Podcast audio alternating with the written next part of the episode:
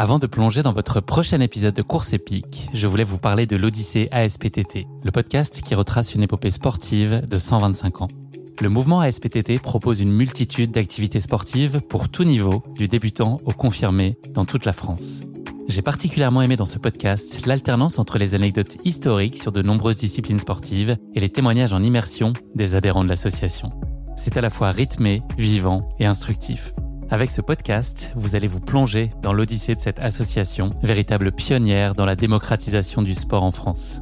Et puis les quatre épisodes de l'odyssée ASPTT mettent en lumière ce qu'il y a de plus essentiel dans le sport selon moi. Les notions d'égalité, de solidarité, d'inclusion et d'accessibilité. Et dont la course à pied est d'ailleurs une très belle expression, vous êtes bien placé pour le savoir. Vous savez désormais ce qu'il vous reste à faire. Faites comme moi, courez découvrir les quatre épisodes de l'Odyssée ASPTT sur votre plateforme d'écoute favorite.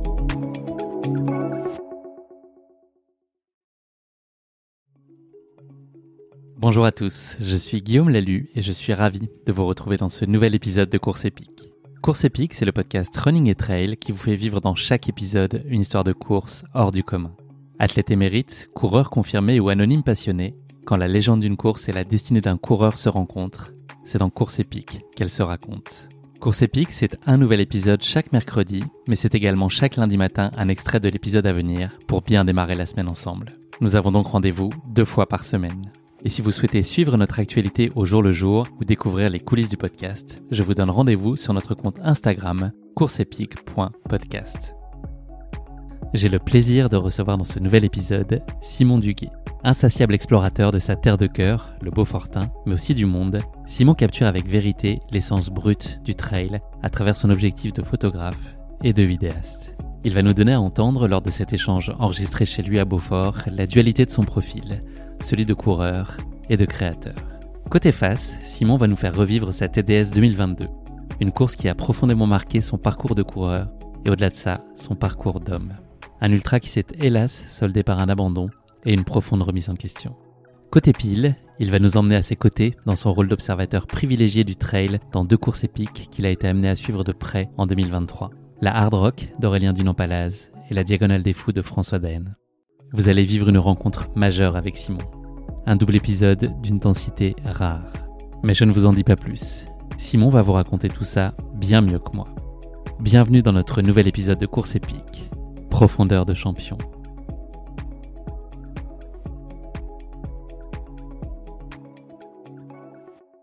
Simon, on est reparti pour la deuxième partie.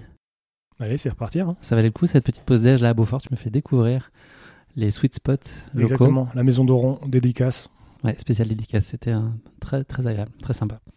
Je te propose, Simon, qu'on revienne donc dans cet épisode sur euh, bah, la jeunesse de ton activité euh, professionnelle, que tu nous racontes un peu euh, comment tout ça est né, comment tu l'as développé, un peu tes perspectives et ta, vision sur, sur la suite, et puis globalement tout ce qui t'anime dans la partie photo et vidéo et la créativité au sens plus large. Et puis ensuite, place à la Hard Rock d'Aurélien Dion Palace que tu as suivi de près pour un film qui s'appelle The Gold Rush et euh, François Den que tu as suivi sur la récente Diagonale des Fous. Là, c'est un suivi euh, photo. C'est euh, quelqu'un que tu côtoies régulièrement et que tu as, sur lequel tu auras sûrement beaucoup de choses à, à nous raconter d'extrêmement intéressant. Simon, ton intérêt pour la photo et la, vidéo, alors je sais pas par lequel des deux tu es rentré en premier, je sais pas si, c'est important de les distinguer ou pas, mais en tout cas cette démarche en tout cas esthète, à quel moment tu as, commencé à t'intéresser au sujet Et puis, est-ce que entre le moment où tu as commencé à t'intéresser au sujet et puis le moment où tu as consacré du temps, de l'énergie, des moyens, est-ce qu'il y a eu un gap de temps ou est-ce que tout ça s'est enchaîné?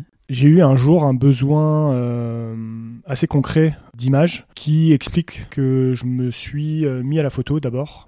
J'ai eu une période de, ma vie avant celle que j'ai aujourd'hui où j'étais journaliste et donc pour les besoins de reportage, j'avais toujours besoin d'images pour illustrer les articles que j'écrivais et donc euh, c'est un peu comme ça que je me suis dit, et ça serait quand même pas si bête de les faire moi-même, les images, ça serait un peu plus rapide et en termes de droit d'image, euh, ça serait un peu moins compliqué. Donc c'est un peu comme ça que je me suis mis à la photo de façon très concrète. Mon intérêt pour la photographie euh, est plus, plus ancien, pour le documentaire aussi. C'est ça qui me lie à la vidéo à l'origine, est plus ancien. Je suis un énorme, énorme passionné de sport et de documentaire sportif depuis très longtemps. De là est née une, vraie passion pour le, l'objet documentaire, euh, ce que ça représente, et donc bah, tout ce que ça entraîne. Euh, comme je suis aussi euh, très friand de matos, quel que soit le sujet, forcément, après, il y a eu des questions de, comment on faisait des images, comment on faisait une belle image, toutes ces problématiques-là qui étaient liées à ça. Ça a d'abord été concrètement des besoins pour mon métier de journaliste, que j'ai commencé à faire de la photo, mais l'intérêt est, plus ancien. Tu as tout de suite su ce que tu voulais traduire avec tes photos Est-ce que vraiment il y a quand même cette construction de, style, de patte Ou est-ce que tu avais quand même déjà des, choses euh, qu'on peut retrouver dans ton travail d'aujourd'hui qui étaient déjà, en tout cas, les, premières graines ou l'esprit déjà à l'époque sur tes toutes premières initiatives? Euh, je dirais que ça a quand même beaucoup évolué, ne serait-ce que par la maîtrise technique. Pour quelqu'un comme moi qui est purement autodidacte, forcément, on apprend tous les jours, on continue d'apprendre, et je pense que les plus grands professionnels euh, apprennent encore euh, tous les jours et, heureusement le jour où on arrête d'apprendre je pense que c'est plus très intéressant finalement donc d'un point de vue technique c'est évident que j'ai évolué la raison profonde de pourquoi je fais de la photo et ce qui m'intéresse dans la photo, ça pourrait être aussi appliqué finalement à ce que je fais en vidéo. Ça, pour le coup, ça n'a pas vraiment changé. Depuis le départ, ma motivation profonde, c'est raconter des histoires. Il y a mille façons de raconter une histoire, mais la raconter par une image, par des images, ou par 25 images par seconde, en l'occurrence, quand on parle de vidéo, euh, ça apporte, euh, en tout cas à mon sens, quelque chose de très singulier qui, qui décuple euh, les émotions, euh, je trouve. C'est ça qui m'a plu en fait, dans le fait de faire des images. Et quand j'ai découvert un peu ce, cet univers qui s'ouvrait à moi, je, je, me suis rendu compte que je pouvais faire ce que j'aime le plus, c'est-à-dire raconter des histoires, mais par un, un, outil qui permet de décupler certaines choses euh, particulières là-dedans. À partir du moment où tu as une maîtrise euh, technique un peu plus euh, avérée, pas quand tu n'avais plus en tout cas de, de limitant de ce côté-là, ou en tout cas moins, c'est quoi le, la singularité que tu as cherché à apporter? Enfin, tu vois, est-ce qu'il y a une espèce de constante qu'on peut retrouver, qu'on peut, je pense assez facilement aujourd'hui dire que cette photo est de toi, je trouve, ce qui est quand même gage de, de, de, de, qualité et de talent. Euh, c'est quoi la patte euh, Simon Duguay? Comment tu la définirais? Je dirais que euh, j'ai une approche assez journalistique de la photo. J'aime qu'une photo ne trahisse pas ce que je suis en train de voir. Et de ce fait-là, je suis pas le premier intéressé par la photo qui est purement stylistique ou qui est juste là pour être belle. En fait, ça, c'est pas la photo qui va moi me toucher. Quand je fais une photo, quand, enfin plutôt quand je garde une photo, puisque c'est plutôt comme ça que je devrais le présenter parce que des photos, on en fait des milliers. Finalement, je trouve que la magie, elle se fait aussi au moment où on la sélectionne, pas qu'au moment où on la fait. Quand moi je sélectionne une photo, je la sélectionne euh, parce que j'ai l'impression qu'elle va raconter quelque chose que j'ai vécu et que donc du coup euh, je vais retranscrire à travers la photo. Et concrètement, comment ça se traduit C'est si on regarde un peu mes photos, c'est beaucoup, euh, c'est parfois des détails, c'est beaucoup des choses qui vont soit raconter une émotion que quelqu'un vit. Je suis très attaché à l'humain dans la photo. Je fais très peu de photos de paysages. Pour autant, j'habite dans des, endroits incroyables et j'aime faire des photos de montagne. L'absence de mouvement, c'est ça que, qui te. L'absence de mouvement. L'absence de mouvement, ça c'est un, un, point essentiel. Prendre en photo une montagne, un beau paysage, ça peut raconter quelque chose. Euh, par contre, euh, moi j'ai un attachement particulier pour l'humain et l'histoire que l'humain, il y, a derrière l'humain. Si on regarde mes photos, il y a, je pense, 95% de mes photos, il y a, y a, un humain qui est, qui est dessus et un humain qui est en train de vivre quelque chose. Et dans 0,1% des cas, il est dans une flaque d'eau, les bras en croix. ça arrive, ça arrive, et du coup, ça fait des photos euh, dont je me souviendrai en tout cas. On se croise pas mal dans une année, alors on n'a pas toujours le temps de se parler parce qu'on est un peu tout feu tout flamme l'un et l'autre. Mais j'ai quand même ce sentiment euh, un peu irrationnel presque. Mais maintenant, j'ai l'habitude de te chercher là où sont pas les autres photographes sur une situation. J'ai l'impression que tu as toujours ce truc d'aller euh, chercher ce pas de côté, cet angle différent de finalement Évidemment que chacun cherche à créer son style et faire des choses différentes, mais euh, je trouve que tu as toujours cette euh, logique. Et maintenant, physiquement, sur une scène où il se passe quelque chose d'important sur une course, je sais que tu vas avoir le point de vue qui sera euh, en contre-plongée, là où tout le monde est en plongée. Enfin, voilà, c'est aussi ce que tu cherches, toi. Tout à fait, ouais. Tu mets le doigt sur quelque chose qui est vraiment crucial dans la manière dont je vois mon métier. C'est encore plus vrai en photo qu'en vidéo. C'est qu'en fait, tu parlais de mouvement tout à l'heure et pour moi, c'est essentiel. Et en fait, j'ai besoin de faire mon métier en mouvement. Je ne peux pas considérer mon métier comme être à un point et attendre que ça se passe. J'ai besoin d'être actif, être acteur aussi. C'est pas parce que je suis là pour raconter l'histoire des autres que moi-même, en fait, euh, je considère que ce que je suis en train de faire, c'est aussi une part de, finalement de, ce que je vais raconter. Si j'ai fait 1000 euh, mètres de dénivelé pour aller à tel endroit parce que je sais qu'à ce moment-là, il peut se passer quelque chose à cet endroit-là en montagne, ce process-là, dans la photo que je vais faire, ça va compter parce que cette photo, bah, moi, je vais l'avoir faite là où certains l'auront peut-être pas faite. Par contre, ça va aussi raconter euh, un processus, une manière de, comment j'ai imaginé euh, faire la photo à cet endroit-là, pourquoi j'ai imaginé qu'il peut se passer quelque chose à cet endroit-là. Et donc, en fait, dans l'histoire de la photo, il n'y a pas simplement ce que je suis en train de raconter, ce que je suis en train de prendre, il y a aussi comment je suis en train de le retranscrire. Et en fait, je pense que c'est aussi hyper important euh, dans ce qu'on est en train de raconter. Il y a, aussi la manière. La manière, je pense que ça compte. Est-ce qu'il y a un, point commun aussi qu'on pourrait trouver au-delà de toi, de ton point de vue, de ta démarche, dans les gens que tu vas photographier? Ce que tu cherches chez eux, ce qui les lie finalement tous, c'est quoi? C'est un, instant de vérité, un instant de fragilité, de dénuement? Est-ce que ça peut exister ou finalement tu, vas chercher des situations euh, tellement différentes qu'on ne peut pas tisser de lien entre chacun? Quand on regarde euh, les gens que j'ai beaucoup photographiés ces dernières années, euh, il y a quand même. Euh, en fait, j'aime chercher les failles chez, chez les gens parce que je pense que c'est là où on comprend les choses. On en parlait dans l'épisode précédent un peu de mes propres failles. Je pense que ça explique beaucoup de choses de, qui je suis et, je pense que c'est le cas pour tout le monde. C'est pour ça que on m'a déjà fait la remarque et, en fait j'aime aussi raconter des choses qui sont tristes, qui se finissent pas bien. C'est même souvent les plus belles histoires, souvent racontées à mon sens. Parmi les gens que je photographie régulièrement, il y a des gigantesques champions, c'est des légendes, mais euh, c'est aussi quasiment tout le temps des gens qui ont échoué. Et moi, c'est des choses que je trouve hyper beau à raconter en fait, parce que parce qu'après l'échec, il y a un jour où, ça fonctionne. Et ce jour-là, en fait, euh, il n'y a, pas plus beau quoi que réussir après avoir échoué. J'aime aller chercher ces failles-là chez les plus grands, et je pense que même euh, un champion comme Kylian, qui a finalement quasiment jamais échoué dans sa dans sa vie, j'ai jamais fait de choses avec Kylian, mais ça m'intéresserait de justement, l'angle que moi j'aimerais creuser chez lui, c'est plutôt ses failles plutôt que l'immense champion qu'il est. Photographié un certain nombre d'athlètes et des personnes iconiques de ce sport. Tu arrives toujours à avoir des choses différentes, tu arrives toujours à toi renouveler le regard que tu portes sur eux? Parce que finalement, c'est ces gens-là à la croisée du moment qui se passe. Enfin, c'est un instant fois cette personne qui va donner euh, quelque chose de forcément différent et sur lequel toi tu vas t'enthousiasmer, trouver un truc qui va toi-même te surprendre? Toujours? Avec le temps, j'ai besoin quand même de varier les sujets que je photographie ou que je suis ou dont je raconte l'histoire. Plus que la problématique de raconter toujours la même chose, en fait, c'est jamais la, même chose. Donc, euh, on peut faire 50 fois l'UTMB euh, avec la même personne, il y aura toujours des situations différentes et donc on aura des choses différentes à raconter. Moi, c'est plutôt ce besoin-là d'aller varier euh, les sujets. C'est plus euh, pour moi aussi me challenger parce que quand on connaît, on développe des liens avec, euh, tous les gens avec qui on, travaille.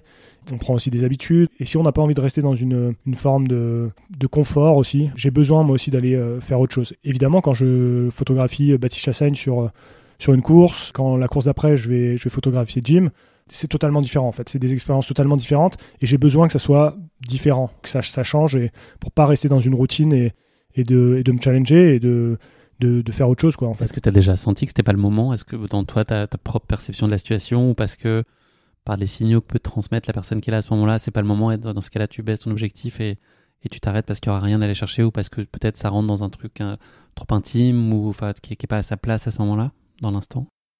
Je dirais que ça m'est jamais arrivé euh, dans l'action, dans des situations de vie, euh, chez les gens, ce genre de choses, euh, ça m'est arrivé. Dans l'action, ça m'est jamais arrivé. Les athlètes avec qui je travaille, je pense, sentent mon implication.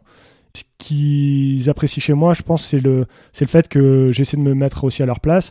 Et donc, euh, ils ont une forme aussi de, je pense, de. Ils se disent qu'avec moi, c'est OK, je pense, sur certaines situations. Là où peut-être avec d'autres, ça aurait peut-être été un peu plus bloquant. Je pense que j'arrive à créer cette forme de, lien avec eux qui fait qu'ils sont. se livrent euh, plus facilement. Ouais, en confiance, exactement. La vidéo, ça t'apporte quoi en complément là, de, du travail photo? Pour moi, c'est vraiment deux choses euh, très différentes. Aujourd'hui, quand je pars sur une, course, par exemple, je pense que si on me demande de choisir purement le plaisir, je pense que je vais préférer faire de la photo que de la vidéo. Parce qu'il y a une forme de, confort aussi à faire de la, photo en termes de travail global que, que, ça demande, qui est quand même différent, qui est moins pesant, notamment en post-prod. Et j'aime aussi le fait de capter un instant. Ça, c'est un truc que, je trouve euh, hyper fort dans la photo. Comment on peut, en une image, raconter des choses, euh, enfin, finalement, des, heures, quoi. Cette photo, typiquement de, François, dont peut-être on parlera tout à l'heure, je trouve c'est hyper révélateur de ça. Pour autant, la vidéo va me permettre d'aller faire des choses dont je pourrais pas me passer et que je peux faire qu'en vidéo. Quand on a 52 minutes euh, sur un film pour raconter quelque chose, en fait, il n'y a que ce format-là qui permet de, faire ça. Et, personnellement, je suis tellement un amateur de ce format-là, même si je sais que le travail que ça demande, bah, en fait, euh, aujourd'hui, je ne pourrais pas m'en passer non plus de complètement arrêter cette partie-là. Pour quiconque te suit, euh, notamment sur les réseaux sociaux, on peut noter que tu attaches une importance vraiment particulière euh, aussi aux mots. Est-ce que c'est un indispensable complément à tout ce que tu travailles et traduis avec tes images, avec tes vidéos? Il faut, c'est un ensemble, c'est un tout qui raconte la même histoire? Moi, je suis euh, absolument convaincu de ça. Une vidéo, c'est un film, c'est un peu différent parce qu'un film peut raconter de lui-même quelque chose. Une photo peut le faire également, mais selon moi, beaucoup plus de force quand on amène le contexte. Et je pourrais pas euh, séparer la photo du texte, des mots. Moi, je considère que mon métier, si on me demande ce que c'est mon métier, je vais d'abord dire que c'est raconter des histoires avant de dire que je suis photographe ou je suis vidéaste. Et raconter des histoires, ça se fait, pour moi, c'est un ensemble. Il y a mille manières de faire, encore une fois, mais la manière que je considère la plus forte, c'est de montrer une image et de l'expliquer. Parfois, une photo se suffit elle-même et explique une situation. Dans beaucoup de situations, je pense que c'est nécessaire je pensais de que le podcast comme une très belle façon de raconter les histoires aussi. Je suis vraiment déçu. C'en est une, c'en est une. je sais que tu aimes bien le podcast. C'en est évidemment une. Ce que tu aimes le plus de ton travail aujourd'hui, de façon très globale, que ce soit dans le petit détail du quotidien comme dans une vision euh, très haute? J'ai une fascination quand même pour les, euh, les athlètes que je suis. Ce qui est spécial, c'est qu'aujourd'hui, la plupart d'entre eux sont devenus des amis, voire des amis très proches.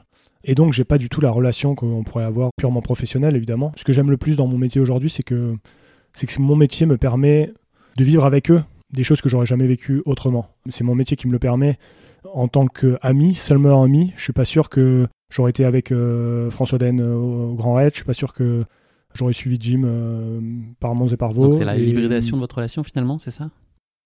Ouais, je pense. Et, euh, et finalement aussi ce que je leur apporte. Alors je suis leur ami évidemment aussi. J'ai avec tous une relation un peu spéciale qui est finalement assez assez bizarre et qu'on retrouve euh, rarement. C'est-à-dire que ça va au-delà de la pure amitié. On crée presque des liens, presque, j'allais dire presque des liens de dépendance. Euh, on est tellement liés par tout ce que nos vies nous amènent et, euh, et sont entremêlés. Bah, à la fin, à la fin, le lien est, d'une puissance rare, je pense.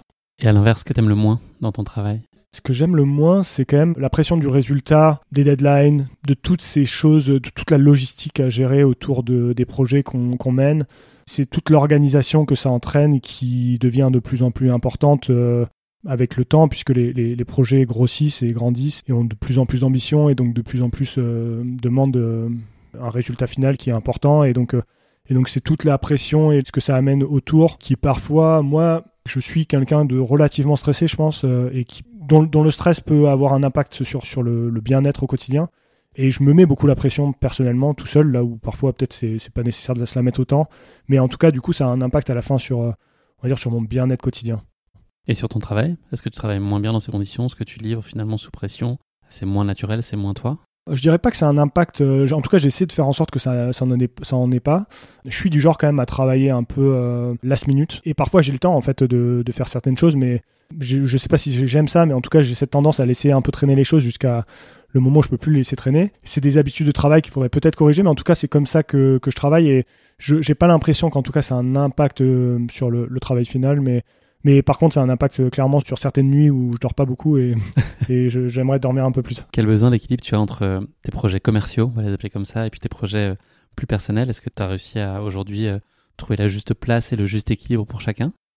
C'est une très bonne question parce que, en lien avec l'épisode précédent, j'ai envie de redonner plus de place à des projets plus personnels où, euh, où c'est moi l'acteur euh, principal entre guillemets. Je prends un plaisir euh, fou à, être en fait à, être dans l'ombre, être dans l'ombre et à être derrière la caméra. Je pense que dans l'année et demie qui vient de se passer, c'est j'ai jamais pris autant de plaisir à en fait mettre en valeur les autres, essayer de les mettre en valeur le plus possible.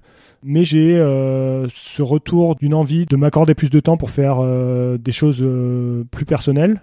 De ce fait-là, l'équilibre jusqu'à présent ne, se posait pas vraiment. Euh, jusqu'à la TDS 2022, il se posait puisque j'essayais de mettre les, deux de front. J'ai pas réussi.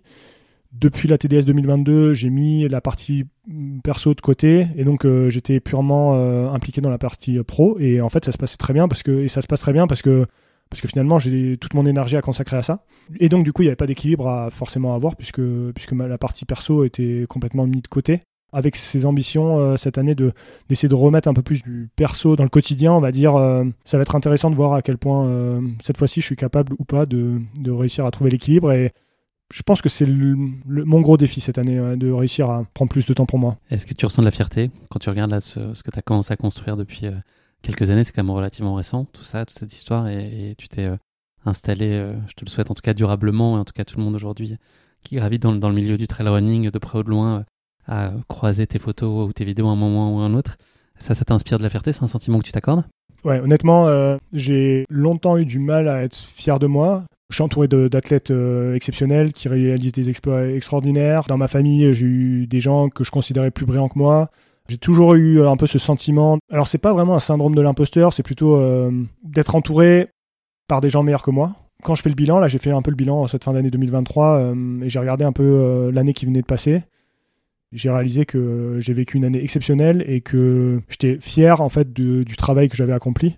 Aujourd'hui, les gens, si on tape mon nom euh, sur un réseau social ou sur euh, ou dans Google, euh, je pense que ce qui ressort, c'est des choses dont je serais fier. Et ça, ça c'est quand même pas de prix quoi, de se dire ça. Pour autant, je reste quelqu'un qui a toujours envie de plus. On a cette discussion souvent avec Baptiste, on est euh, autour de la, du syndrome de, vouloir être toujours productif, euh, toujours productif, toujours plus. Quand ça s'arrête, en fait, on peut se poser la question. Mais en tout cas, j'ai envie de plus, euh, c'est sûr, et, je considère que même si objectivement, il y a trois ans ou il y a quatre ans, quand je me suis installé dans le Beaufortin, on, m'aurait dit que j'en suis là aujourd'hui, c'était inimaginable. C'est le cas, et je suis pressé de savoir dans quatre ans où j'en serai, quoi. Le Graal absolu, c'est quand les gens vont taper sur chat GPT, sors-moi une image à la Simon Duguay. Alors là, c'est la fin du game. Là, ouais, là, c'est la fin du game. c'est pour ça que finalement, euh, c'est vrai que la photo et l'IA, ça va être euh, sans doute problématique un jour. Ça l'est déjà peut-être un peu. Le documentaire, euh, on a encore un peu, un peu de temps, je pense. Ouais, et puis l'âme, ce que tu mets dans tes photos. Ouais, c'est clair. Ouais. Tu as des inspirations créatives majeures que tu as initiales que tu as peut-être connues plus jeune, puis celles aujourd'hui qui ont particulièrement euh, d'influence sur toi? Est-ce qu'il y, a des gens dont le travail t'inspire ou la personnalité euh, t'inspire? J'ai des vraies inspirations, des inspirations euh, anciennes qui le sont toujours, des inspirations anciennes qui le sont plus, des nouveaux horizons que je regarde beaucoup plus depuis plus récemment et qui m'inspirent de plus en plus. Quand j'analyse ça, je trouve c'est intéressant parce que même si on a tous envie de se créer un style, je pense que c'est aussi bien de savoir se, remettre en question et savoir évoluer aussi. Et en tout cas, moi, je suis quelqu'un d'hyper curieux, de j'aime essayer aussi les choses et j'ai pas envie de m'enfermer dans, un style ou dans une manière de raconter les choses. Historiquement, j'ai envie de dire que Billy Yang, euh, je sais pas si tu connais ce, cet Américain, qui a été un peu un des précurseurs à faire du, documentaire dans le trail, euh, un Américain euh, qui habite sur la côte ouest et qui a sorti les premiers grands docs euh, entre elles euh, sur YouTube. Il a une chaîne YouTube euh, à l'origine, c'est là-dessus qui, postait et qui cartonnait. Qui cartonnait On parle de quelle période? Bah Là, il, est toujours actif, même si aujourd'hui, Billy Yang, il fait plus, il bosse plus pour des marques et il est un peu moins actif sur sa chaîne à faire ses propres docs qu'il autoproduit, etc. C'est Bill mm. Old maintenant Ouais, c'est ça. c'est ça. Mais Billy Yang, je dirais que les premiers docs, ça doit être le début des années 2010, je dirais. Non, c'est quand même pas si loin que ça. Et Billy Yang, il a sorti quelques documentaires euh, qui, moi, personnellement, m'ont marqué et m'ont donné aussi envie de faire ça. Euh, aujourd'hui, c'est un peu moins le cas, aussi peut-être parce que je le connais, j'ai eu l'occasion de le rencontrer, hein, et puis euh, le personnage est finalement pas le personnage que j'imaginais forcément, donc je me suis aussi un tout petit peu détaché de son travail, peut-être pour ça, mais ça n'enlève en rien certains documentaires incroyables qu'il a pu produire par le passé. Euh, Life in a Day, euh, tapez, enfin, tapez Billy Yang dans, YouTube, vous allez voir des, choses euh, assez incroyables. Tapez pas Paul Young, vous aurez de la musique très mauvaise par contre. tapez bien Billy, Yang. Billy Yang. Billy Yang. Et, et puis, donc ça, ça a été une des premières sous-inspirations, en tout cas pour ce qui concerne le trail. J'ai toujours été beaucoup inspiré par tous les grands documentaires sportifs. et à ce titre-là, il y a quelqu'un qui, c'est un, un, réalisateur, c'est pas un producteur d'images à, proprement parler, il n'est pas cadreur, il est vraiment réel mais qui m'a énormément inspiré, c'est Vincent Alix. Il a été longtemps à la tête du magazine de l'Intérieur Sport sur, sur Canal+. Et les plus grands docs euh, sportifs, je pense que c'est lui qui les a produits. Il a fait des, documentaires qui resteront très longtemps comme des références et qui, nous parlent à tous euh, en tant que passionnés de sport. Il nous a fait euh, suivre des, sports que la lutte, personnellement, j'aurais jamais pensé passer 45 minutes devant un documentaire sur la lutte sur un Iranien qui fait de la lutte et lui, lui, il en était capable. Il a la lutte, oui, mais pas la lutte. et Vincent Alix, euh, vraie, vraie source d'inspiration, plus dans la narration. D'ailleurs, j'ai appris qu'il avait été recruté par euh, Kylian Mbappé pour faire un, documentaire sur Kylian. Euh, donc c'est donc voilà, là il, est sur un projet un peu un peu plus grand maintenant. Après, en termes d'inspiration créative, plus stylistique, j'ai envie de dire. En hybride, je dirais qu'il y a quand même Alexis Berg. c'est une évidence qu'Alexis m'a beaucoup inspiré à la fois sur euh, son, le style de ses photos, très cinématographique, amener ce côté euh, aussi assez euh, journalistique, je trouve, dans, dans, son approche reportage, capter un instant, une émotion, expliquer un moment, expliquer des choses aussi qu'on connaissait peu et qu'il a été le premier à expliquer, la Barclay, les, courses, les grandes courses américaines. Il y a ça que j'adorais chez Alexis. C'était le seul à pouvoir avoir accès à des très grands champions. Cet aspect-là, moi, ça m'a beaucoup inspiré chez Alexis. Le style de ses images, j'ai toujours trouvé qu'il faisait des, des, très très belles images. Et puis aujourd'hui, j'ai des nouvelles sources d'inspiration qui sont pas dans le trail, euh, qui sont euh, plutôt dans le vélo. Euh, dans le vélo, il y a tout un courant, je trouve, de, photographes hyper hyper talentueux. Il y a toute une bande là qui se, qui se balade un peu sur toutes les grandes courses toute l'année, sur le World Tour, sur le Tour de France, sur, sur toutes les classiques. Je pense notamment au couple Gruber, Jared et Ashley, je crois qu'elle s'appelle. Alors c'est très différent du style qu'on voit en trail. Je trouve ça hyper inspirant et c'est très très beau. Il y a Sean Hardy, pareil, un photographe qui fait des, que de la photo quasiment de, vélo, qui est incroyable. Je vous invite à aller voir son, sa page Instagram. C'est d'un point de vue du style, c'est euh, superbe et c'est très très cinéma. C'est très cinéma dans le style. Et moi, c'est vraiment le style de photo que, j'aime beaucoup. J'ai envie de citer aussi euh, une collègue qui, d'une certaine manière, m'inspire aussi, c'est Charlotte Linday. Charlotte, euh, Vraiment, j'adore son style, beaucoup plus dark. Euh, et finalement, elle a, amené, euh, je trouve, quelque chose aussi euh, un peu différent de ce qu'on voyait. D'une certaine manière, je m'en suis aussi un peu inspiré par moments, sur certains moments que je trouvais intéressants à raconter de, de cette manière. Donc, donc voilà, j'essaie d'aller picorer un peu partout et surtout, j'essaie d'aller voir un peu ailleurs que dans le trail aujourd'hui. Et pour se renouveler, on a besoin d'aller voir, on a besoin d'aller voir autre chose. Merci beaucoup Simon. On va parler de la hard rock d'Aurélien, si tu es d'accord. À quel point tu connaissais Aurélien Dunant-Palaz avant de te lancer dans ce projet, donc d'aller documenter sa hard rock euh, l'année dernière? Ça fait euh, quelques temps que je suis dans le milieu et que je gravite dans les courses et me suis fait ma place. Globalement, tous les athlètes savent plus ou moins qui je suis et je sais qui ils sont, plus ou moins tous aussi. Donc euh, on avait plus ou moins cette relation avec Aurélien, c'est-à-dire qu'on savait l'un et l'autre qui on était mais on se connaissait pas plus que ça. Avant de commencer ce projet avec lui sur, euh, sur la hard rock, euh, j'avais des a priori sur Aurélien. C'est pas forcément négatif ou positif, c'est j'avais des idées un peu reçues sur, euh, sur le personnage, qui il était, son caractère, etc.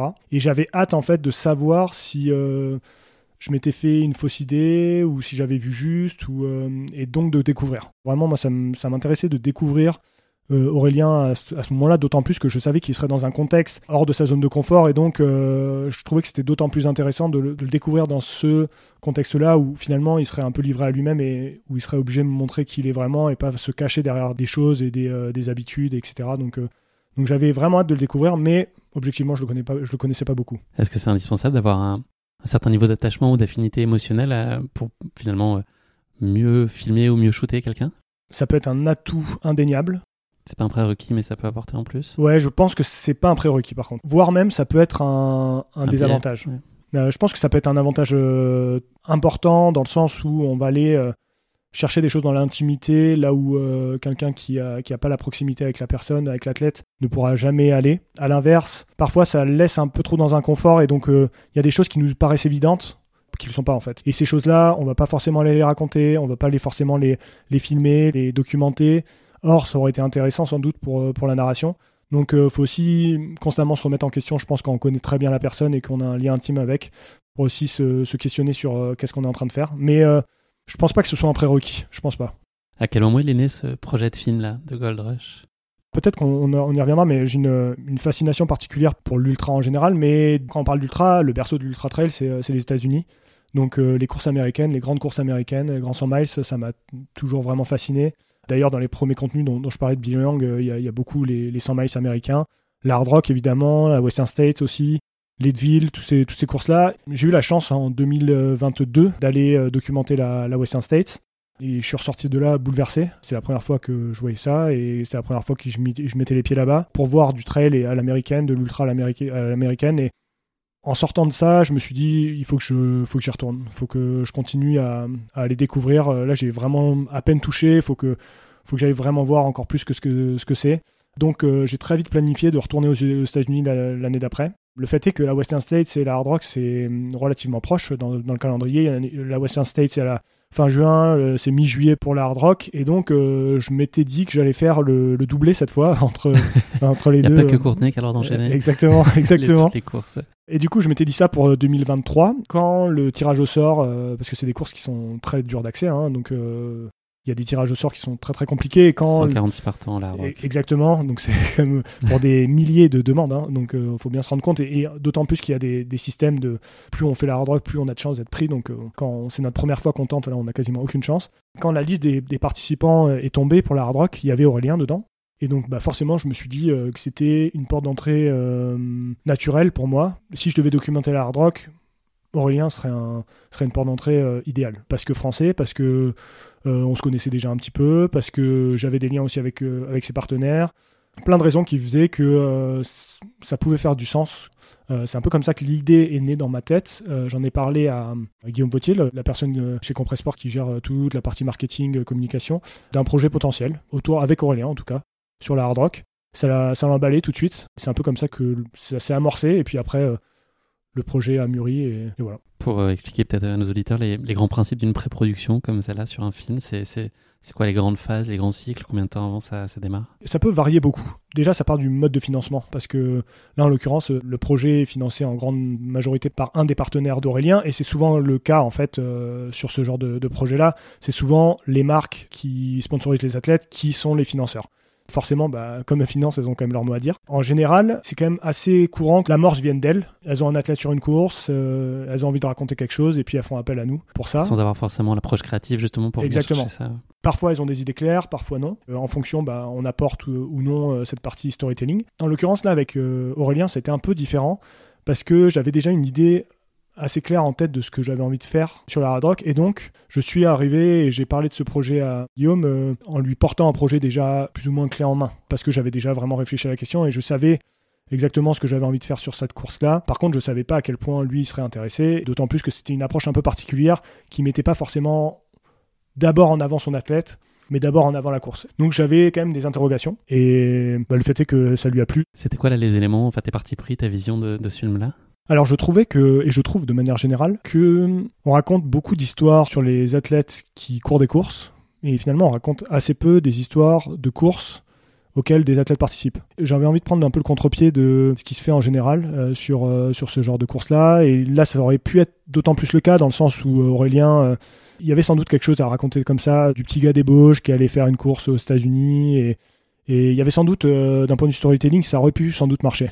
Mais moi, ça m'intéressait plus de le prendre dans l'autre sens et de voir à travers sa course et raconter à travers sa course, à travers son expérience, ce que c'était ce mythe de la hard rock. ça, ça a été mon parti pris, ça a été l'angle que je trouvais intéressant en tout cas, et c'est comme ça que, je l'ai pitché à, Guillaume, et c'est comme ça que j'ai essayé de le, de le, raconter ensuite. Guillaume a été euh, particulièrement euh, intéressé justement par cette approche un peu différente de ce qu'on voit d'habitude, et euh, les premiers retours sur le film me laissent penser que on a pris le bon choix. Je, considère que même si c'est moi qui porte l'idée, à la fin, ça reste une idée collective et, que Guillaume a totalement participé aussi à me faire aussi un petit peu euh, à modeler en fait euh, cette idée-là au départ. C'est un peu brut toujours et puis après on, a besoin d'un collectif pour, modeler tout ça et, je trouve qu'à la fin, euh, en tout cas les premiers retours me laissent penser que ça fonctionne. En tout cas le l'angle qu'on a choisi et ça c'est quand même hyper hyper valorisant. Ouais, c'est une belle preuve de maturité aussi. On peut parfois se dire que les marques vont avoir tendance à vouloir parler d'elles beaucoup, à être auto-centrées. Et la vraie question, c'est quelle valeur tu vas apporter euh, Tout à, fait. à la personne qui va être en contact avec euh, l'expérience de contenu que tu lui proposes. Et, c'était en soi un, presque un pari risqué, tu vois, et, euh, qui a été. Je trouve que les marques le comprennent de plus en plus. En fait, c'est le, message passe jamais aussi bien que quand il est, il est subtil et quand il n'est pas forcé. Et, ça, je, trouve que les, marques le comprennent. En tout cas, à titre personnel, j'ai de plus en plus de liberté et je le, je le ressens dans la manière de, narrer les choses et, je trouve qu'à la fin tout le monde est gagnant. Mmh, je suis d'accord. Tu es euh, arrivé à Silverton après avoir fait un petit crochet euh, à Falstaff, c'est ça? Ouais, tout à fait. À Flagstaff, pardon, pour euh, avoir Jess, ça? Et, Jess et Jim qui ont eu une maison à Flagstaff et donc un petit crochet quand même. Ils étaient aux États-Unis à ce moment-là pour voir la famille, donc j'en ai profité. Ton impression en arrivant à Silvertown, est-ce que c'était différent déjà de ta première expérience à la Western? Est-ce que tu as été un peu déstabilisé? Complètement. Pourquoi? Parce que c'est intéressant que tu parles de Flagstaff parce que donc j'arrive aux États-Unis par Flagstaff. Déjà Flagstaff c'est à 2200 mètres d'altitude, donc c'est un plateau de en haute altitude. C'est un peu le pour caricaturer, c'est un peu le hit end des États-Unis. D'ailleurs, il y a beaucoup d'athlètes de haut niveau qui s'entraînent euh, à Flagstaff. Déjà, l'altitude, euh, j'avais jamais vraiment expérimenté ça, mais là, je ressens que l'altitude a quelque chose m'agresse quelque part. Euh, je me sens un peu agressé par l'altitude, par le climat aride, etc.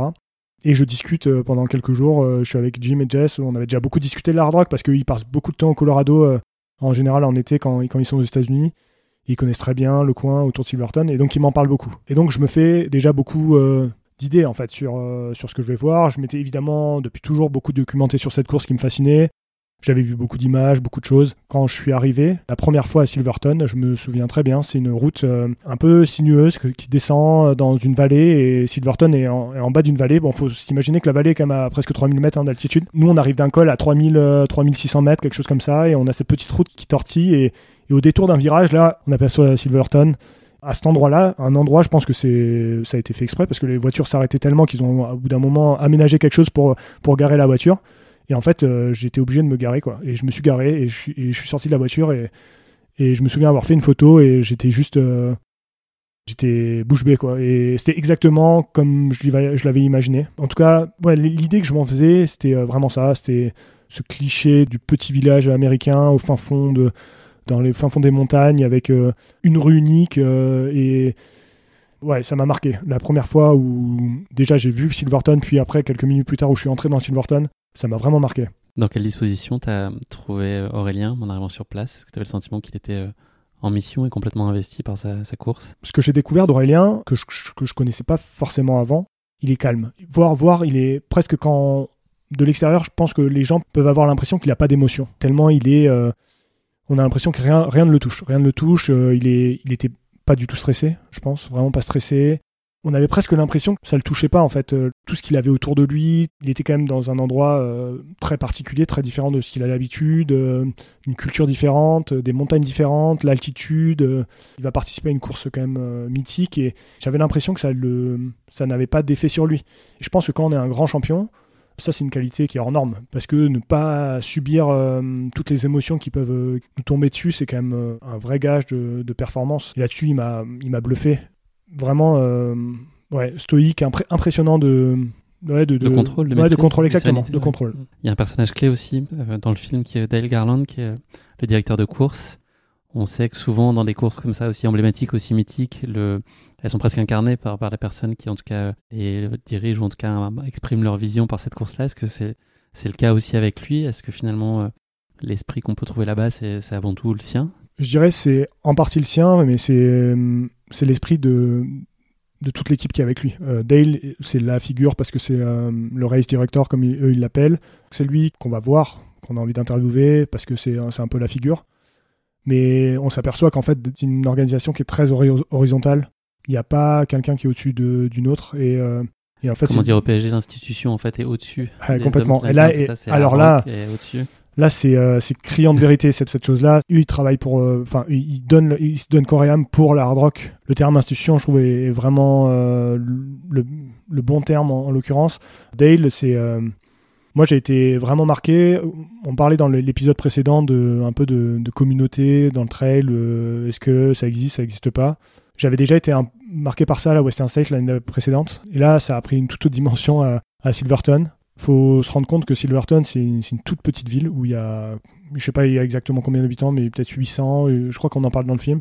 Ils sont 600 coureurs, je crois. Là, pour le coup, le, sens, le, mot communauté, euh, community, euh, euh, comme, ils disent les Américains, prend tout son sens. C'est une vraie famille, une vraie grande belle famille. Et ce qui m'a marqué et qui m'a touché personnellement, c'est que ce qu'ils m'ont accueilli parmi eux. Et dès lors qu'ils ont compris que moi j'étais là parce que parce que j'étais fasciné par ce qu'il y avait autour de moi, et ils n'ont pas hésité une seule seconde à, m'accueillir comme, comme un des leurs. Et ça, je l'ai jamais vécu comme je l'ai vécu là-bas. C'était quoi les, les, difficultés pour toi d'un point de vue technique sur le tournage? Est-ce qu'il y avait des challenges ou des inconnus? Les États-Unis, c'est quand même très différent de ce qu'on connaît en Europe par la difficulté d'accès en fait. On pourrait penser le contraire, on pourrait se dire que c'est des endroits, euh, c'est très peuplé, etc. Là, en l'occurrence, le Colorado, c'est très dépeuplé et les distances sont énormes, les routes sont beaucoup plus compliqué, beaucoup de pistes en fait. Euh, et donc euh, sur une course comme la Hard Rock, c'est déjà un peu vrai sur la Western States, même si c'est un, peu moins vrai parce que c'est quand même beaucoup des routes euh, bitume, mais il y a beaucoup de distance. Là, la Hard Rock, c'est beaucoup d'endroits quand même compliqués d'accès et surtout c'est très long. C'est très très long entre, entre les points. Ça, c'est une vraie difficulté logistique de se déplacer sur les points et couvrir une course comme ça. C'est c'est un autre challenge qu'en Europe. T'as fait bosser Ludo Pomeray d'ailleurs on le voit sur certains passages. Effectivement, effectivement. Alors il y a qui était le euh, pacer d'Aurélien. Ouais, tout à fait. Ludo a été du, vrai aide. Ouais. Et d'ailleurs, bah, je suis hyper content que Ludo soit, soit tiré au sort pour l'année prochaine. Ça va être une belle récompense pour lui. T'as le temps dans ces moments-là de profiter de ce que tu vis, ou est-ce que tu es tellement dans l'objectif de délivrer quelque chose et finalement là pour, pour bosser Est-ce que ça te laisse quand même de la place pour un moment euh, euh, lever les yeux et puis te dire que tu au bon endroit et que tu une chance de vivre ça il y a eu deux choses qui ont été positives. La première, c'est que je suis quand même arrivé relativement en amont de la course.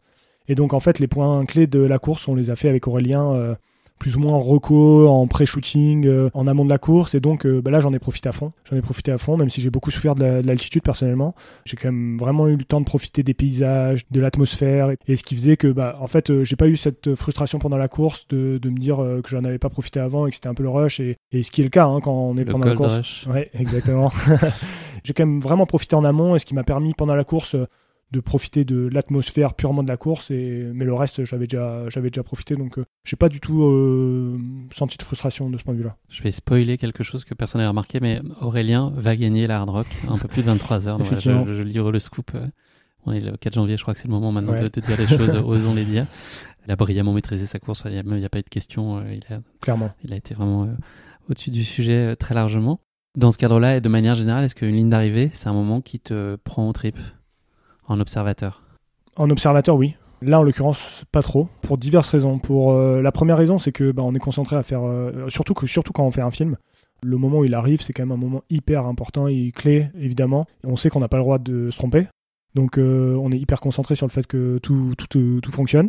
La deuxième chose, c'est que maintenant, avec les temps qu'ils font sur la hard rock, ils arrivent de nuit les premiers. Aurélien est arrivé de, nuit. Et donc, on est toujours un peu frustré parce que bah, y a ces vieilles, ces vieilles lumières de ville pas très belles il n'y a pas de belle lumière. Quoi. Globalement, on n'a pas des, les plus belles images se font pas là, donc euh, j'en ai pas vraiment profité en l'occurrence. De manière générale, c'est quand même des, des moments que, que j'aime beaucoup euh, les arriver, mais notamment quand je dois faire de la photo. Mais euh, en vidéo, c'est toujours un peu plus stressant et on n'a pas vraiment le droit de se manquer. Donc, ouais, Puis, le fait qu'Aurélien était quand même beaucoup dans la retenue pour ceux qui ont vu les images aussi. Ouais, c'est quelqu'un qui qui même je dans pense, ce moment-là garde beaucoup. tout à fait, hmm. tout à fait, qui, qui est assez, je pense, je sais pas si qu'il est pudique ou si en tout cas, il, il, exprime relativement peu ses émotions et donc euh, voir quelqu'un euh, qui pleure, ça, ça transporte toujours un peu plus, hein, ça c'est évident.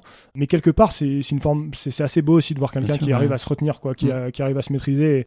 C'est aussi admirable hein, en quelque sorte. Les dernières images à peine filmées, est-ce que tu sais tout de suite ce que le film va être ou là peut-être il y a peut-être plus de choses que tu découvres, du contenu que tu n'as pas vraiment euh, contrôlé ou est-ce que globalement sur tout ce que tu as pu élaborer en pré-prod et puis confronté à la réalité du terrain, tu sais précisément euh, où tu vas et comment tout ça va s'imbriquer, trouver sa place? J'ai une idée, parce qu'en en fait, euh, sur ce genre de, projet, on, écrit quand même ce qu'on veut raconter. Donc on sait où on veut aller, on, a déjà un peu près une idée de séquencier, donc euh, de chapitres qui se qui succèdent dans, dans le film. T'as le titre déjà ou pas? J'ai pas le titre. Et moi, dans mon processus créatif, il y a énormément de choses qui arrivent aussi quand je mets les mains dans le cambouis. Titre personnel, c'est comme ça aussi que beaucoup je fonctionne. Et, j'ai besoin de me laisser une part d'instinct à ce moment-là. Je, prends conscience avec le temps que plus on est préparé, plus euh, on est efficace et on gagne du temps sur plein de choses. Par contre, à titre personnel, ça me paraît essentiel de laisser une part d'improvisation, en tout cas d'instinct de, sur, sur la partie euh, post-prod, parce qu'il y, y, a une forme de magie qui peut être créée que là, je pense. Et donc, du coup, j'ai des idées, mais j'ai pas vu par exemple les, les, images que Ludo m'a ramenées. Il y a des choses comme ça en fait que je ne sais pas euh, typiquement et que je découvre euh, au moment du, de la post-production. Dans le film, euh, justement Dale explique, je crois, je crois que c'est lui, qu'on on devient une personne différente après avoir fait la hard rock, en tout cas après avoir embrassé le caillou à la toute fin de la course. Euh, je suis pas sûr que tu l'as embrassé. Non. Mais est-ce que toi, tu es sorti euh, différent de cet hard rock? Euh, Complètement. J'oserais pas l'embrasser, ça c'est clair et net. c'est une évidence tant que j'aurais pas couru cette course. Ça c'est évident que jamais j'embrasserai ce caillou. Je pense que je suis sorti différent de cette expérience-là parce que ça m'a confirmé des choses, des questions que je me posais. Déjà mon, rapport à ce sport, la passion aussi que je pouvais avoir. Est-ce que c'était vraiment rationnel cette passion que j'ai pour, pour ce sport-là, pour cette pratique-là qui est l'ultra? Et je suis sorti de là en, en ayant des réponses là-dessus, en comprenant finalement que je pourrais pas m'en passer. Il y a eu trop de passion pendant les, quelques jours où j'étais euh, à Silverton, pendant la course. J'ai trop ressenti d'émotions et ça m'a fait prendre conscience que ouais, je pourrais. C'est juste essentiel à, ma vie aujourd'hui. Il y a une personne dont on ne peut pas ne pas parler. Euh, si on parle de la hard rock, c'est euh, Courtenay. Qu'est-ce qu'on peut dire qui n'a pas déjà été dit sur elle et sur ce qui était alors une des étapes de la brillante performance et de l'enchaînement de courses qu'elle a fait cette année mais qui est s'inscrit dans une carrière. Euh, je, te, laisse te laisser te débrouiller avec les adjectifs. Bon courage. Ouais, bon courage parce que Courtenay. Euh, alors, je, je, connais pas Courtenay. Enfin, on, a déjà un peu échangé, mais je peux pas dire que je la connais. Pour le coup, euh, j'ai beaucoup discuté d'elle avec Alexis, qui travaille au long cours avec, avec Courtenay, qui était là d'ailleurs à Silverton pour, la suivre sur la course. C'était marrant parce qu'on se croise avec Alexis un endroit qui s'appelle Green Mountain, c'est après, je dirais, peut-être 30 km, un col à 4000 mètres. Et là, c'est Annelise qui est devant à ce moment-là dans la course. Euh, on est quand même encore au début de course. Hein. Étonné de voir Annelise devant Courtenay. visiblement, Courtenay n'était pas super en forme. Et puis, euh, puis Alexis me dit Mais non, t'inquiète, t'inquiète. Puis la course passe. Et puis, comme d'habitude, euh, elle gagne. Elle gagne de façon brillante, encore une fois. trois semaines après la Western States. Et après, peut-être la plus grande performance de l'histoire de ce sport à la Western States. Les monuments, quand on parle de, Courtenay, je pense que c'est on a une chance incroyable de vivre euh, cette époque-là. Je pense que c'est comme les gens qui ont vu jouer Jordan euh, au basket. Euh, Je pense que c'est du même acabit. On a, on a une chance incroyable. Jordan faire ton assistance aussi. C'est vrai, c'est vrai. Le bon Jordan, euh, mais ah, il a pas le même compte en banque, mais je pense qu'on est vraiment chanceux d'être contemporain de ça. Que ça continue encore et encore. Ouais, euh, On se- peut, se- profité on peut se encore. poser la question combien de temps ça va continuer à ce rythme, mais, euh, mais en tout cas, c'est j'ai un peu de peine des fois pour Katie Scheid parce que je pense qu'elle aurait eu toute autre dimension si, si Courtney n'avait pas existé, mais, mais bon, ça fait partie du, du Ouais, et jeu. puis elle a une carrière qui est brillante. Tout à fait. C'est très beau de la suivre euh, et de la voir sur toutes les courses. J'ai une question qui s'appelle Quelle différence avec un 100 miles européen Tu as le droit à 50 différences maximum. Mais vu le temps euh, de Ouais. notre épisode, je pense qu'on va pas se lancer sur ce sujet. Ça pourrait être presque un épisode en soi entre Tout à voilà, la, la différence euh, Ça culturelle. Ouais, on se garde sous le coude. Ce sera une question, euh, un moment qui mérite quand même d'être posée et qui mérite d'être répondu. C'est Ouais. important aussi.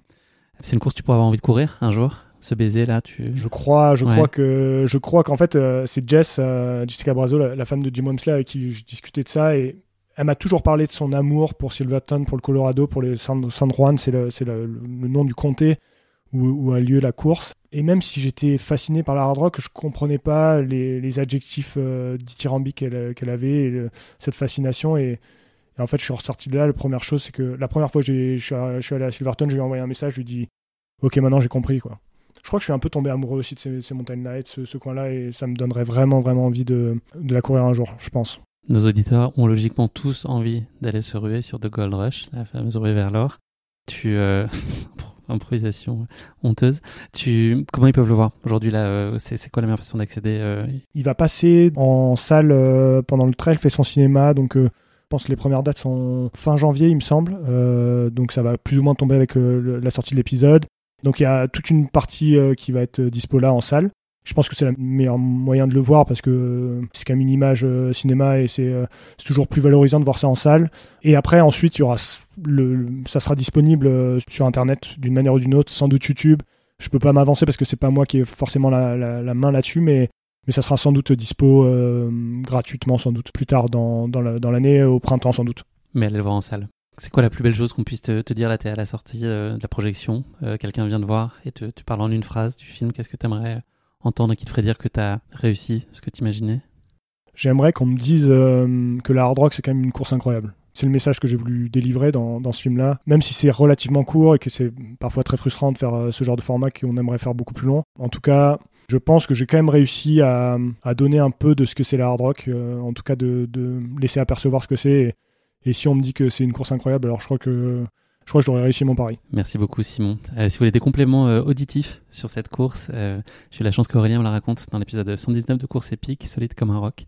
Donc si vous avez un peu de temps devant vous et que vous voulez vous plonger voilà, avec les oreilles avant d'aller vous frotter les yeux et vous émerveiller en salle, voilà, c'est disponible sur toutes les plateformes audio. On va se parler de, de François maintenant. Ouais. François, tu nous l'as dit, c'est quelqu'un qui fait maintenant partie de, de ton entourage.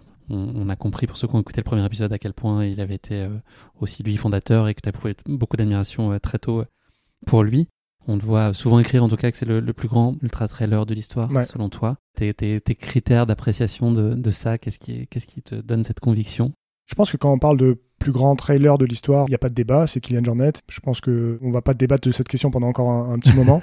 quand on parle de- d'ultra trail, par contre, je pense que c'est un avis assez objectif de dire que François est le plus grand par la longévité, par euh, la spécialisation aussi qu'il a fait de l'ultra trail, notamment du 100 miles.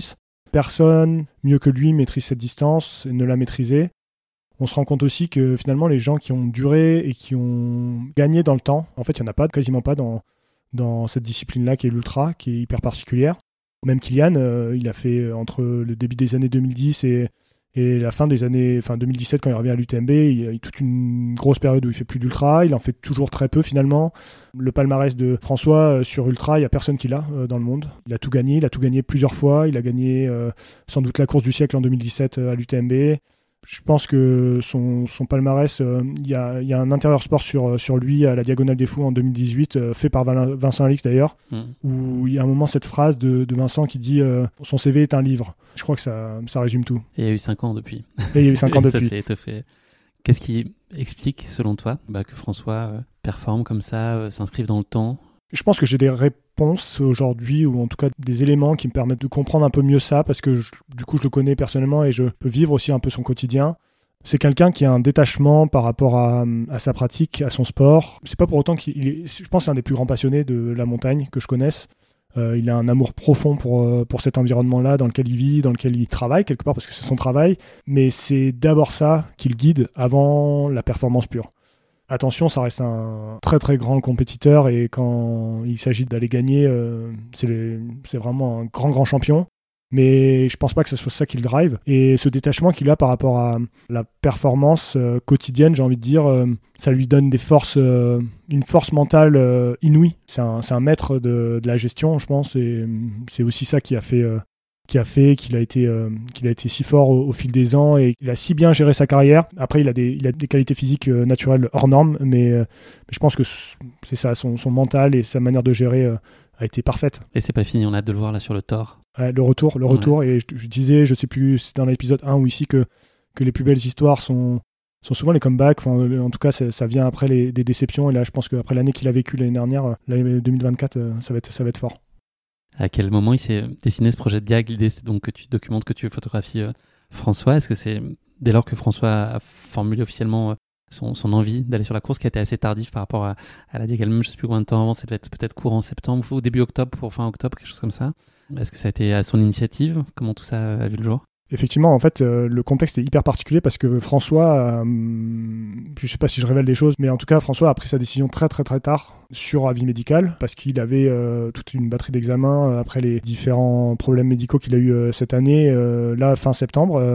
et en fait, c'était un point de passage pour savoir qu'est-ce qu'il pourrait faire en fin de saison. Il avait différentes options sur la table. Quand il a eu le feu vert des médecins, de son chirurgien, bah, lui, il avait une très très forte envie de, de diag. il, il en parlait un tout petit peu avant. C'est-à-dire depuis, je me souviens, on a couru ensemble en, septembre et déjà, il en parlait de façon un peu floue.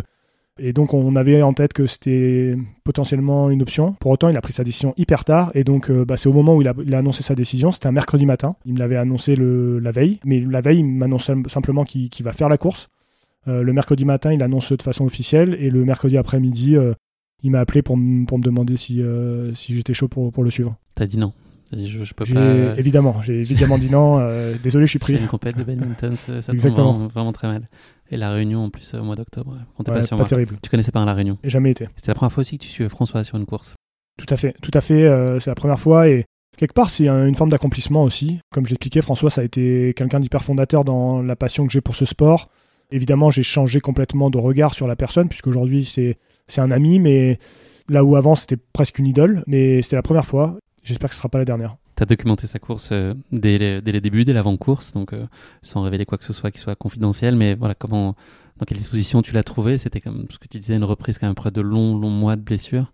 Comment est-ce qu'il était? C'est aussi euh, son jardin là-bas? Exactement. En fait, ce qui est impressionnant avec François Daen à la, à la Réunion, c'est à quel point c'est une star et je pense que ça doit être très pesant. Je pense qu'il arrive à ne pas le faire ressentir aux gens.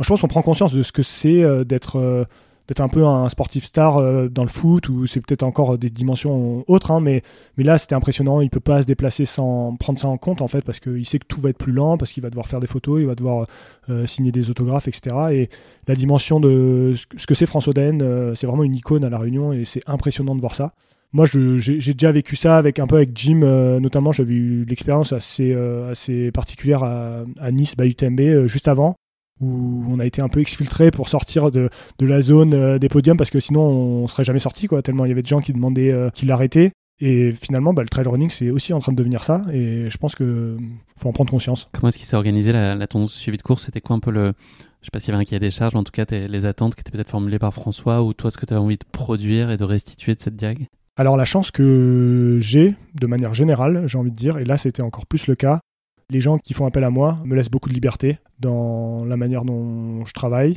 François, je pense une des raisons profondes pour lesquelles il voulait bosser avec moi, euh, et ce pourquoi on va sans doute pas mal bosser ensemble. On parlait de mobilité, de la manière dont je pratique mon, travail, et ça c'est un truc que je pense qui lui plaît fondamentalement euh, à François, de cette capacité que je peux peut-être avoir à aller euh, déjà être autonome, je pense, à pouvoir naviguer un peu seul, euh, un peu euh, euh, voilà, à la force de, mes jambes. et je pense qu'il savait que c'était un vrai atout sur une course comme la Diag, que moi personnellement je connaissais pas, mais, mais lui il avait bien conscience de ça, qu'il pouvait me jeter dans ma fat et que, que je me débrouillerais. Et donc du coup, on m'a laissé quand même carte libre. L'idée principale, c'était évidemment de, de, raconter à la fois en live, quand on avait du réseau évidemment, mais à la fois en live la course et d'en garder une trace plus d'archives, entre guillemets, et d'histoire. Et à partir de là, j'avais plus ou moins carte libre pour amener les images qui me semblaient répondre à, ça. T'as pas mal cavalé pendant cette diagonale des fous. La rumeur dit que t'as peut-être chopé même quelques segments Strava. non, non, non, non, non, non, mais t'as quand même pas mal cavalé pour suivre François et assez longtemps, 40 bornes. ouais, une quarantaine de kilomètres, ouais. Un peu plus même. C'est un challenge avec un boîtier à la main. et. Autant faire 40 km avec un boîtier, je l'ai fait, je le referai et c'est pas ce qui m'effraie, c'est même quelque chose qui me qui m'excite plutôt quand je suis suis à l'orée d'une mission comme celle-là. Par contre là, ce que j'avais pas forcément conscient, j'avais pas forcément conscience du défi, notamment de la, de la météo, de la chaleur. Je pense que j'ai jamais eu aussi chaud de ma vie en courant. Je me souviens là après, euh, je suis allé, je suis monté, euh, j'ai essayé de prendre l'avance sur François pour aller faire des photos un peu au-dessus de, de Roche Plate. Et... J'ai un souvenir de ce passage aussi effroyable de chaleur. J'ai l'impression d'avoir été aussi autant écrasé par la chaleur. Ah mais je, je pense que dans ma vie j'ai jamais euh, ressenti ça. J'étais une flaque, j'étais une flaque vivante. Et François, quand il m'a vu arriver au sommet de Roche Plate, il m'en a reparlé après la course, ça l'a marqué quoi, tellement j'étais euh, transpirant et, vraiment ça m'a ça m'a usé euh, physiquement. C'était éprouvant physiquement, euh, mais c'est un défi hyper excitant. Il y a un des moments qui reste, qui a été figé à jamais, cette photo que j'ai mentionnée brièvement tout à l'heure de, François dans l'eau. Est-ce que quand il se passe un moment comme ça, est-ce que tu as l'impression d'avoir un je parlais à l'ancienne, un cliché, tu vois, quelque chose qui, qui va rester durablement, que là c'est une photo qui est quand même différente des autres et que cet instant-là il est il est particulièrement précieux et durable dans le temps. Quoi? Honnêtement, au moment où j'ai fait la photo, je crois que j'ai tout de suite eu conscience que j'étais en train de prendre une photo qui était différente euh, des autres. J'ai repris conscience de ça après la course, par le nombre de messages qu'on m'a envoyés. J'ai de la chance d'avoir euh, pas mal de gens qui me suivent et qui sont de manière générale enthousiastes euh, souvent et c'est valorisant, mais jamais j'ai eu autant de réactions et de commentaires personnels et de, messages privés de, gens me parlant de cette photo. Je crois que c'était un peu pareil pour, pour François aussi. Et, de manière générale, voilà, j'ai jamais eu autant de, de retours sur une photo et je crois que c'est une preuve qu'elle a marqué les gens. C'est pour ça que je fais de la photo, je crois. François Centraire de Secret a été en difficulté à un certain nombre de moments sur, sur la course. Est-ce que toi qui as son contact au plus près de lui, est-ce que ça t'affecte? Est-ce qu'émotionnellement il se passe forcément un truc et tu perds ton regard d'observateur euh, voilà, professionnel qui est là pour euh, délivrer des photos, mais euh, ce moment de fragilité ou de vulnérabilité mm. qu'on lui connaît peut-être pas tant? Est-ce que ça rayonne sur toi? Personnellement, moi je me suis forgé dans l'histoire une image de François Den l'indestructible, le gars qui gagne, toutes les courses qu'il fait, il les gagne. J'ai vécu un peu en même temps que tout le monde, cette fragilité. J'étais là quand même pour une mission et pour euh, documenter ce que j'étais en train de voir. Donc euh, j'essaie évidemment de rester euh, dans ce rôle-là. Nous, on fait, on fait notre métier, on n'est pas là pour, pour faire de l'assistance, on n'est pas là. Donc on, se doit de garder une certaine distance. Mais effectivement, ça a été ça a été particulier de voir ça et je crois qu'on a pris conscience aussi par le fait qu'on donne des infos en live via des photos que cette fragilité-là qu'il avait jamais connue, finalement, ça touchait beaucoup les gens. Et je crois qu'il a finalement, ça l'a rendu un peu plus humain. Et quelque part, euh, il en a tiré aussi des bénéfices, je pense.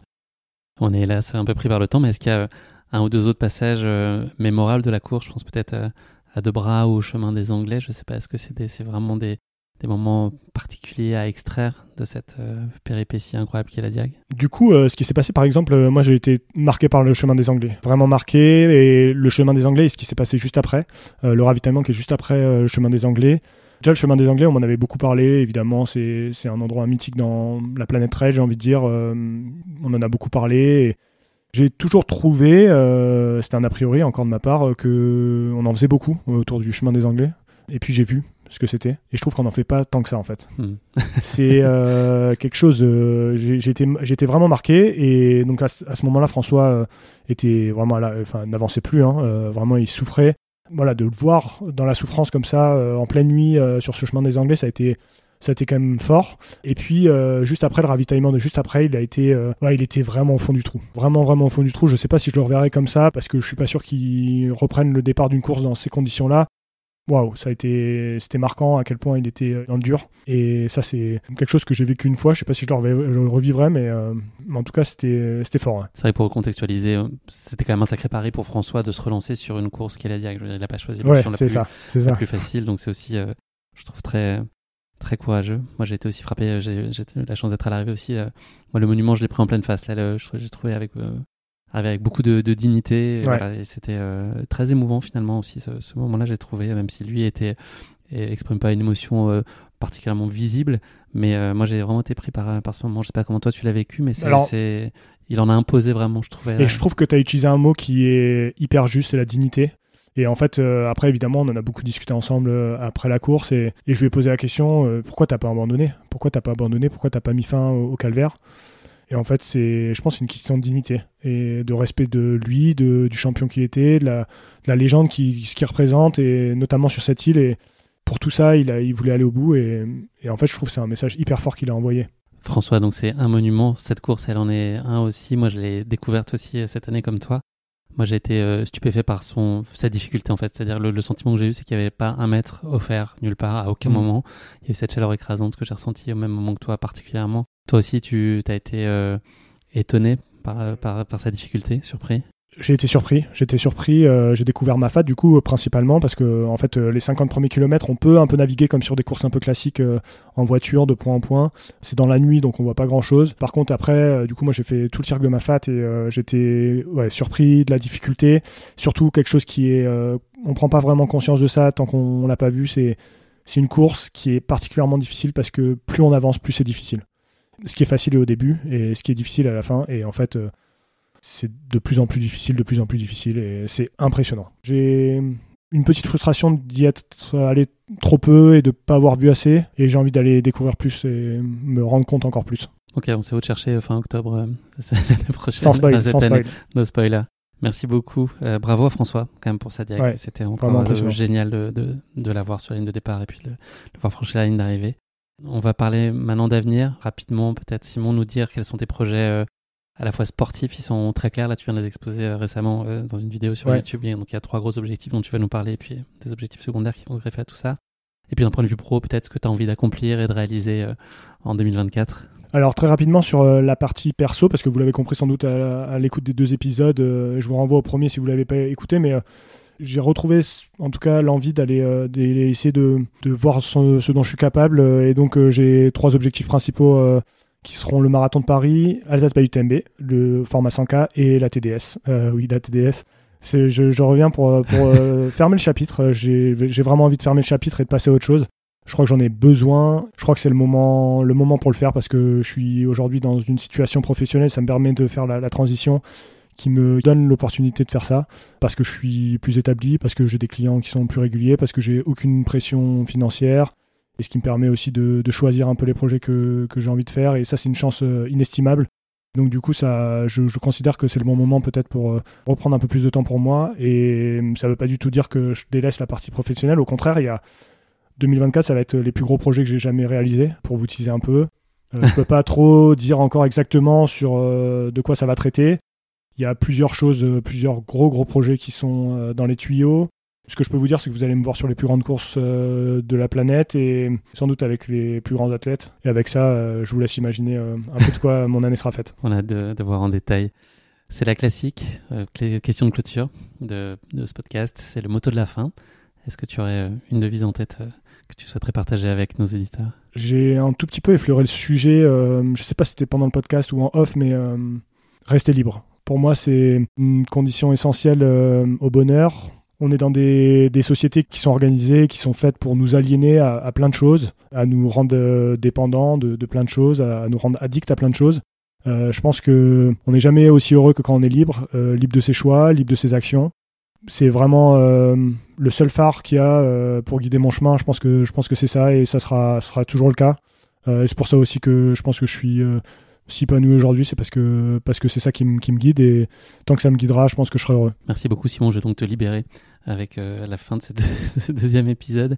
Merci de nous avoir fait vivre ces différentes courses épiques, tantôt euh, dans la peau d'un coureur, tantôt avec celle de ta casquette de, vidéaste et de photographe, ton travail qui euh, allie sans concession, exigence et passion. C'est la voix au randard, oui, je l'ose, qui enrichit la communauté des amoureux de la course à pied et puis de la montagne que nous sommes. Donc merci pour tout ça, c'est une chance pour nous de pouvoir vivre aussi ce sport avec ton regard. Je te souhaite que le succès accompagne chacun de tes pas, que ce soit sur les sentiers ou euh, derrière un objectif, mais voilà, que tu continues à prendre beaucoup de plaisir, à te sentir libre, et puis voilà, à nous donner, euh, à voir de si belle manière notre sport. Merci beaucoup Guillaume, et puis, euh, puis évidemment, quand même un petit mot aussi sur, sur tout ce que tu entreprends. Je pense qu'on est dans un milieu aussi où il y a beaucoup de choses qui se font, mais on a besoin aussi de cette dynamique collective pour pour tous progresser et, et chacun, je pense qu'on on, on, apporte notre, notre pierre à, l'édifice et t'en fait évidemment partie. Donc merci pour tout ça. Merci à toi et merci pour ton accueil. C'était un très chouette moment. Au plaisir. À bientôt. Merci d'avoir écouté cet épisode. Si vous l'avez écouté jusqu'ici, c'est qu'il vous a probablement plu. Alors n'hésitez pas à noter le podcast et rédiger un avis sur votre plateforme d'écoute favorite. C'est essentiel pour soutenir ce travail indépendant. Cela ne vous prendra que quelques secondes et ça change beaucoup de choses pour le podcast. Et pour être sûr de ne manquer aucune course épique à venir, n'oubliez pas de vous abonner sur votre plateforme d'écoute.